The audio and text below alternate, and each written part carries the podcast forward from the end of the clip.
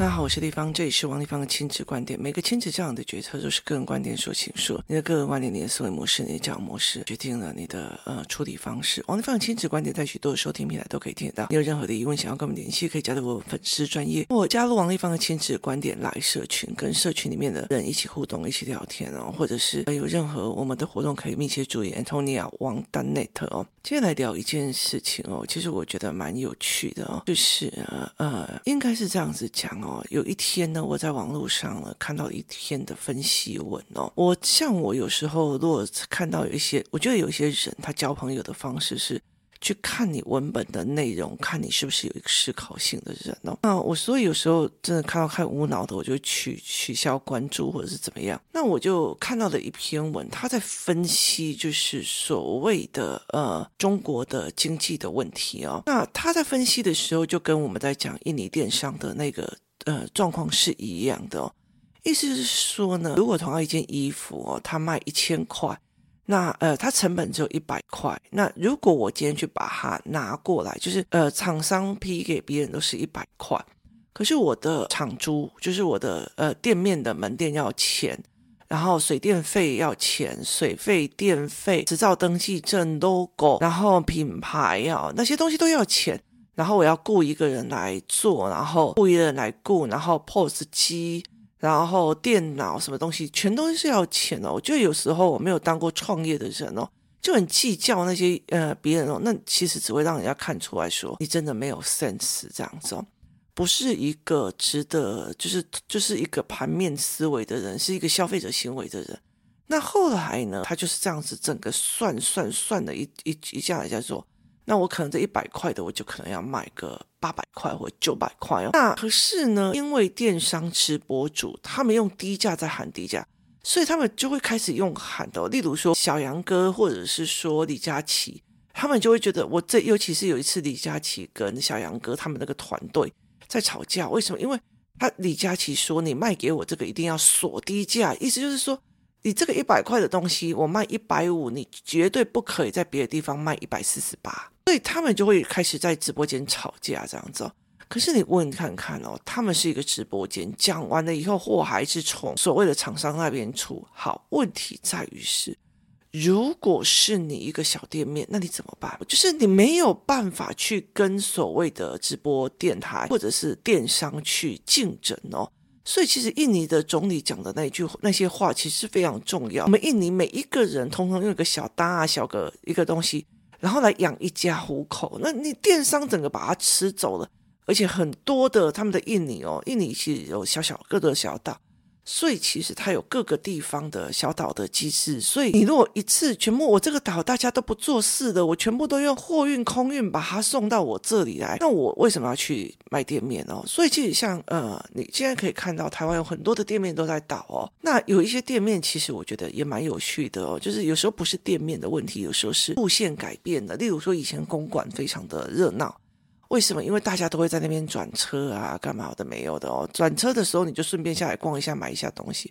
可是现在那个捷运就直接咻过去公馆站，然后就咻又走了哦。除非你是那边的学生，其实要不然你要出来特别去公馆比较少。所以它等于是那边几乎都是在出租或干嘛。那你就会觉得这是经济不好或干嘛。那有时候是一个呃产业链的问题哦。好。有一个人在网络上非常巨细靡遗的把这一个的因果观跟事业观讲出来之后，你知道吗？多么的可怕！有多少的人在下面骂他、干掉他，说什么？哎，对的，哎，你就是怎样了？你根本就没有算什么什么什么，你都没有怎样怎样怎样啊？对的，哎，你是你就是看不懂电商啊！一堆酸民在骂他。其实说一句比较值得的，就是是那些所谓的电商主的直播的那些所谓的呃。账号，然后一直骂，一直骂，一直骂。那我后来就在我在看这件事情的时候，其实我也意识到哦，我为什么后来去做 cast 哦，或者是而不是一直在写文章。最近会开始写的，因为我的小孩开始写，我一定要跟他们一起互动。很重要很重要的一个原因在于是，有很多人看不懂文本嘞，你知道吗？之后都会觉得台湾的文文学教育、国语教育很烂。明明上面就写这样，然后你下面还在那边 argue，你就是怎样怎样怎样。你就是怎样，你知道？他会有很多人，他很喜欢用这种酸民文化去骂人，然后用站在一个其实他自己不懂，还要站在一个道德的制高点上去讲人，所以他们甚至他觉得他自己控制不了，他在比他弱的那一群人身上找成就感。为什么？因为我喜欢被人家捧着捧着，说我哎，我很厉害。所以有很多人很喜欢捧人，因为他觉得对，有有些人就是要被人家捧哦。可是真的思维性的人就觉得你好 low，我跟你在一起没有任何的增长。那我为什么要做这件事情哦？所以这是一个呃思考哦。后来我就觉得哦，这这一个人写那么好的分析文本，结果就一堆电商下去一直狂骂，一直骂他。前阵子还有一个那个什么国中生，他把行人变成像皇帝条款的那样子的状况去去做比赛，然后得名了，就所有人就开始一直骂他。然后后来到最后，我就觉得你为什么要霸凌国中生？风向才转哦。这问题是，不管赞成的还是反对的，就是你站的立场干嘛？你其实都是在网络上做酸民哦。那呃，这个东西其实让我觉得非常有趣哦。有一个人在探讨所谓的呃中国的呃经济的问题哦，就是其实中国早期是因为他要呃民主化，他表现的他跟威权的制度都开始划清界限，然后民主化。所以他就用所谓的上海特区跟北上广特区去做经济特区哦。那时候有很多的美国或者是呃很多的那个就来那边做呃开厂做生意。那再加上它其实是一个未发展中国家，就是它是一个非发展中国家，也不是发展中国家，也不是先进国家。所以他其实有很多的外汇的呃优惠的条款都给他。然后，甚至美国跟像日本也都给他们非常非常多的金钱资助，因为他们想要民主化了。那于是呢，后来他们的经济就慢慢的起来，慢慢的起来这样子哦。那起来之后，因为其实其实像呃，我们在读政治就会知道，所谓的民主化浪潮，就是当你这个国家是威权体制的国家，你当你开放了以后，看了全世界以后。例如说，像以前我们台湾就是接的卡棒去全世界。以前你在在这个地方，你相信这个地方的价值，你不会怀疑它。等到你出国去，为什么他们可以那么自由？为什么干嘛可以怎么样？那个约束就会有怨哦。可是他们台湾那时候就威严，后来就是到最后就是做成戒严啊，或干嘛，一步一步的等于是说呃开放了。可是有一些国家还会认为觉得，那我就管你更严重哦，就是管得更严重。甚至他会觉得你不能把矛头指向我，所以你我要造成我们两个有共同敌人。于是他们就用民族主义哦去说，都是呃某一国害我们的，都是某一国害我们的哦。于是他们就做了这一件事情，就是我们已经多强大了，我们多么厉害了哦，都是什么呃日本人害的，都是怎样小日本什么有的没。他们用很多的这种东西去诋毁呃那些国家。所以他觉得他们自己很强了，然后小粉红就整个大大的出征，就是这些所谓的酸民哦，就是中国的中国的小粉红，就跟台湾的酸民是一样，他们就大量的在出征，然后大量的在骂人哦，然后他们就集体出征这样子哦，所以导致了一件事情就是，甚至有很多人他就去做间谍或干嘛，导致了这些呃国家就觉得天哪，我美国人如果在你们这边呃设厂，那结果你们对我仇视，我的主管有可能会被杀，我的呃人有可能会被说什么打倒美帝干嘛？有的没？我其实呃做一个投资人，我为什么还要花好几亿在这边去忍受那种所谓的生命赔偿那些东西？尤其是以日本来讲，日本一个产业进去，例如说你害了一个日本人死掉了之后，连他这一辈子赚到的所有的钱，你都要赔偿给他。那其实他是我外派到那边去的，然后出了事情的时候，我连他家属的赔偿。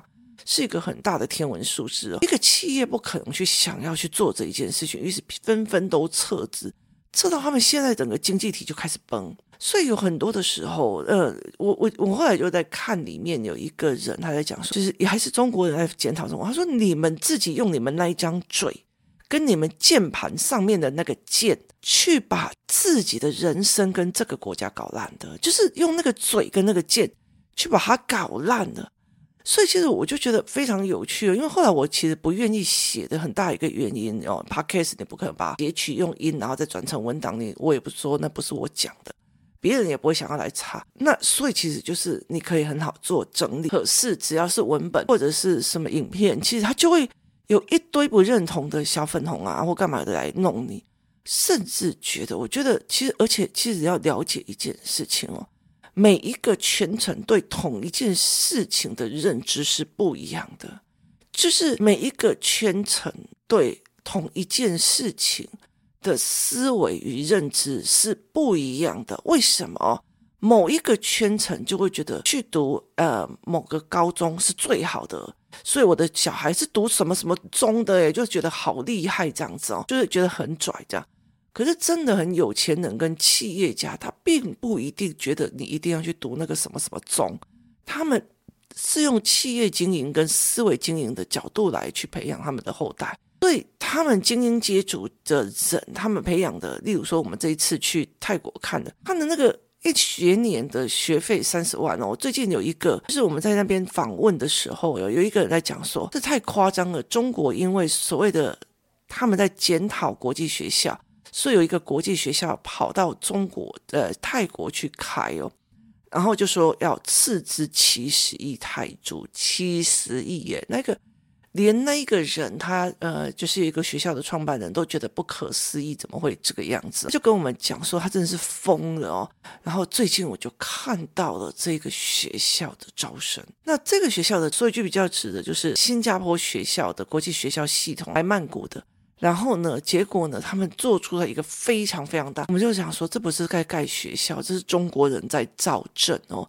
学校游泳池旁边的别墅区，然后公寓区这样，它是一个造镇哦，所以这他们的思维跟我们的思维是完全不一样的哦，甚至很多人在调学区换学区的思维也都完全不是很相像，所以你怎么去看这些认知不一样哦？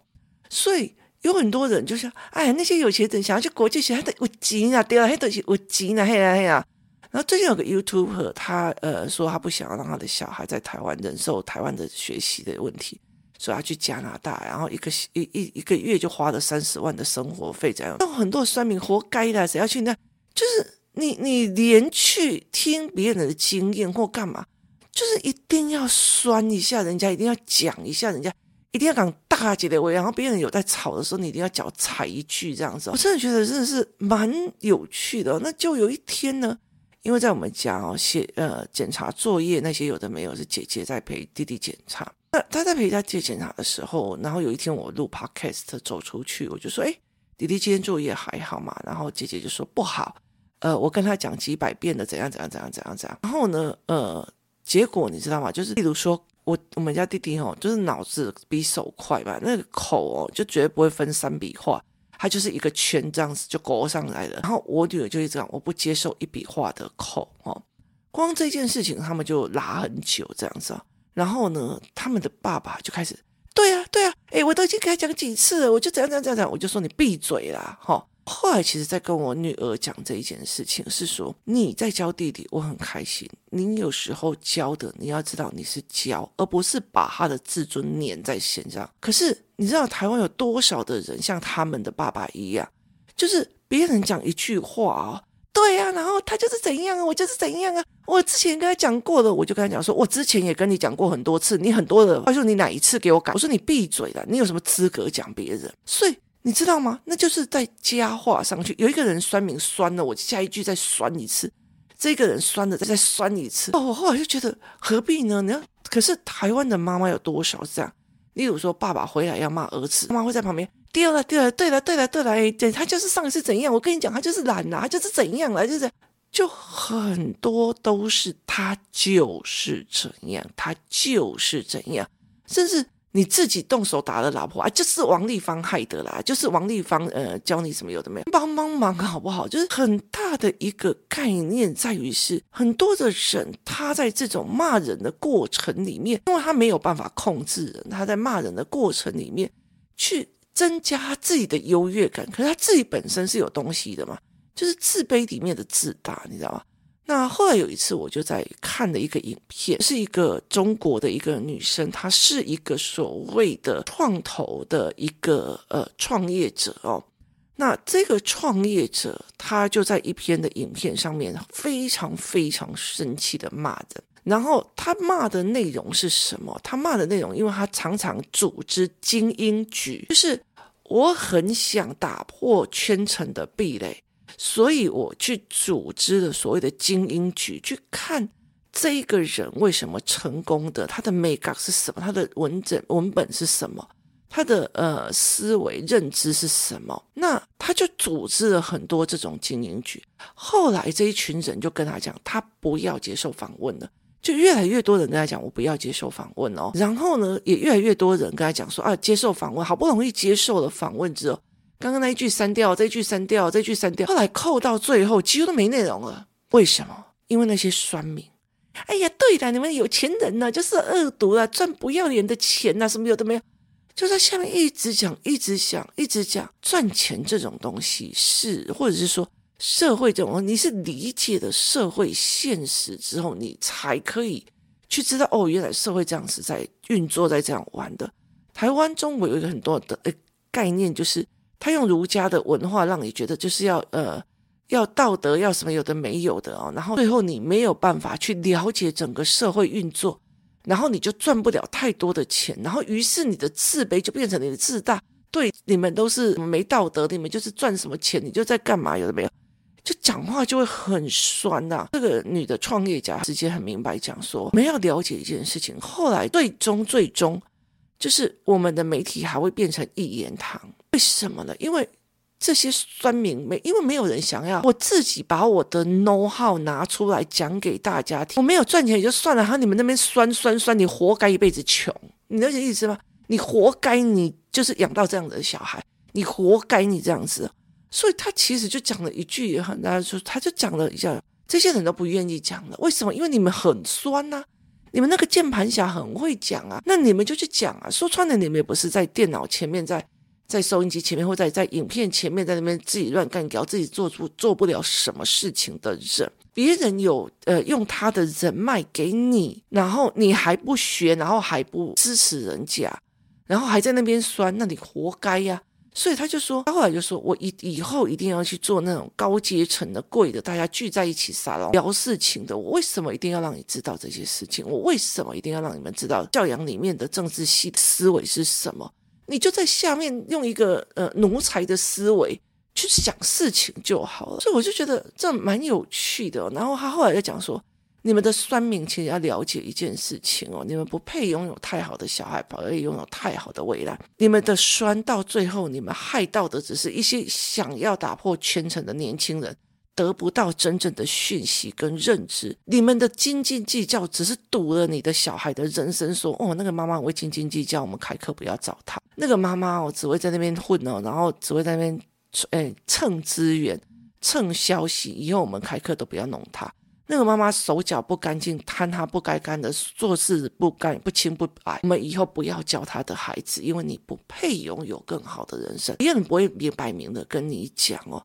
所以其实后来会在一件事情在讲说，很多的事情，包括你的教养或干嘛，我就直接让我的女儿去看这个东西，叫做地位，就是只要一个人讲的某件事旁边丢了丢了丢了，都也可以怕的。像我以前最恨我妈妈这一件事情，我若某一件事情被我爸打，我妈妈就已经在对对，你那的些爱怕，你那的些爱闹天的时候，你那个时候你就觉得你恨不得过去扒了他的皮，你知道，你这嘴巴可不可以放干净一点，这样子。那我爸爸就会一边被人家怂恿，一边越气，然后一边打得越凶。后来其实我觉得，呃，最好玩的是，是我爸爸有一天忽然意识到了这一点的时候，我那个时候我印象最深刻的一件事情，就是我爸忽然把他手上的皮带丢到地板上，然后就跟他讲说，就跟他讲说，我的小孩大了，我不要再用打的，不要在旁边再给我讲那些话了。然后他转身就走，我那时候印象超深刻的，就是真的，我爸从那一天开始没有再打过我们一次，甚至我病到一个很严重的时候，他会去帮我救我这样子。我妈妈不会，我说啊丢了黑了，你其实你不是不是很硬吗？不是很屌吗？那就不会烧死再算了。就他这种嘴，你有意思吗？我后来就觉得，你有没有想过一件事，就是你那一张嘴，那张斤斤计较的嘴，没有人想要跟你相处，没有人想要跟你在一起。所以对我来讲，我后来就跟我的儿子、跟我的女儿在讲说，我后来就跟我的儿子在讲说，你有意识到，你写字这件事情是你的呃问题，没错，姐姐点出来这些问题，他的背后东西是为你好，是你爸爸后面在那边，对了对了，我都已经跟他讲几次了，他还怎样怎样怎样怎样，奇怪的，你的问题你都不自己不处理的，你吓落井下石，别人都非常非常的厉害。那你做了什么？这种酸民文化，这种再酸一句再多酸一句的这件事情，家庭里面也非常非常常出现。所以我后来就会觉得说，其实我后来就在看。呃，这个女性 CEO，她的以前我很喜欢，因为有几个蛮厉害的一个女生，她们在谈很多的事情哦，包括一个女生，她会去把很厉害的那些呃 CEO 的同学，都是北大的同学聚在一起，然后去看富养的孩子跟穷养的孩子在某一些事情上，例如说我做错事了啊，我妈妈是怎么骂我的，然后。这个富养的孩子做错事了，他们的家里面包括管家是怎么去带的？他们很多那早期的就有这些影片，然后我就在这中间学到了非常不同的思维。可是后来我发现这一群人越讲越低调，甚至开始不愿意去所谓的喷墨然后有些人就直接开喷骂这些酸民说。你们就是那一张嘴啦，学不会啦，只会欺负比你弱小，只会躲在荧幕后面酸的。说穿了，你就是一辈子 loser，你也只会去控制你老婆，控制你小孩，这个窝囊废。我骂的非常非常的直白与难听哦。其实我觉得那是一个你是先来动我的，你自己看不懂也就算了，你还来酸，你活该。你的小孩就是在这样子的认知里面长大，这样子的酸民语言系统里面每天沉浸在那里。以后他以后也是用这种酸民的语言、算命的思维、算命的东西去给下一代。所以，其实我后来会理解一件事情：你要对你身边的语言要多有意识感跟思维感，我的女儿才会会意识到。对，为什么爸爸都在旁边帮腔，而且用到更气？因为我前阵子有跟他讲，你不要把一件事情越想越气，越想越气。然后后来我们就一直在抓原因，这下子终于被我抓住了，就是爸爸会在旁边。对了，我跟你讲，我上次就跟他讲过了，我就跟他讲怎样的，我就这样的，你知道吗？就一把火起来。然后只要我女儿说：“妈妈，那个碗盘不用这样，这个不好用的。”对的，我就跟你讲说这个不好用，你钱也不出，事也不用，干嘛也不用，你就在那边对位，欠我骂。所以在我的一个思维里面，就是说你要去很有意识的去在这一件事情。其实我觉得，这人已经长大，你当妈妈的、当爸爸的，或者是什么，其实很多事情别人默默的排挤或干嘛，很大的一个原因，并不是我今天提莫麦看你不爽，一定有一个东西不爽，是人品，是思维，还是很多的事情啊？别人对你那么好，你既然这样对他，不好意思，你就别巴嘎。虽然你不是对我，但是我对你有一个界限。那别人都已经给你很多的方便了，结果稍微只要一有不一样，然后你就开始骂哦，你觉得要贪小便宜这样子，或者是贪着贪着你就贪出了你的尊贵感哦。后来到最后就是我不要教他的小孩，因为他没有那样的人格值得，没有这个人格值得拥有，所以这才是我觉得最重要的一件事情。你有没有那个人格值得拥有？你有没有那个思维值得拥有？那个才是一个对的哦。所以我就觉得我不想啊，为什么你的人格这么差，我还要教你的小孩呢？为什么我要做这件事情呢？你值得吗？不值得。所以后来我才在了解一件事情是：当你的小孩在算命文化的过程里面，其实我会常常讲一件事情：你越酸，我就越少写，越少写，影响也越大。你其实听不到别人的言语言或别人啊，你的控制权越来越厉害。那说穿了，其实你也把自己进入了一个你再也回避不掉的死胡同里面。今天谢谢大家收听，我们明天见。